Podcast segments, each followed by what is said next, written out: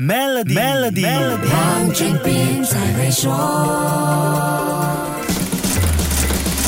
你好，我是黄俊斌。我们都熟悉泰国香米，有些朋友从小到大习惯吃泰国香米，泰国香米几乎就是他们白米的代名词。那泰国的白米或者大米对我们的影响是非常大的，不只是我国，世界上有很多国家的人民能不能吃饱饭都要依赖泰国的白米。泰国在二零二二年向亚洲、中东和非洲国家出口了大约七百七十万吨的精米。泰国大米产量减少，跟印度禁止大米出口杀力是一样大的。现在全球大米价格高涨，按理说可以帮助贫困的泰国农民摆脱债务困境，可是泰国政府却在这个时候鼓励农民少种稻米，改种其他农作物。莫非是为了奇货可居，想让价钱更高一些？绝对不是，泰国政府是有苦衷的，因为水不够用啊。泰国今年以来的累积降雨量比平常情况少了大约百分之四十，很可能会导致水源短缺。所以，泰国国家水资源办公公室不得不呼吁农民减少种植稻米，改种其他不需要大量水来灌溉又能快速收成的农作物。这除了是降低水源消耗，也保障农民收入。泰国水资源管理的当前急务是专注在日常用水和多年生农作物的灌溉水。稻米需要大量水分，每公斤收成稻米。平均需要用上两千五百公升的水，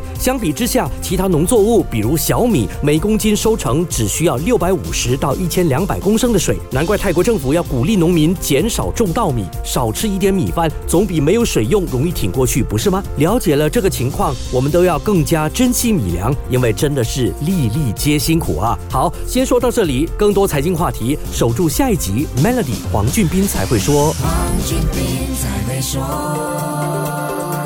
Maybank Premier 能为您提升财富增值潜力。欲获得更多奖励，请浏览 Maybank Premier Wealth.com/rewards，需符合条规。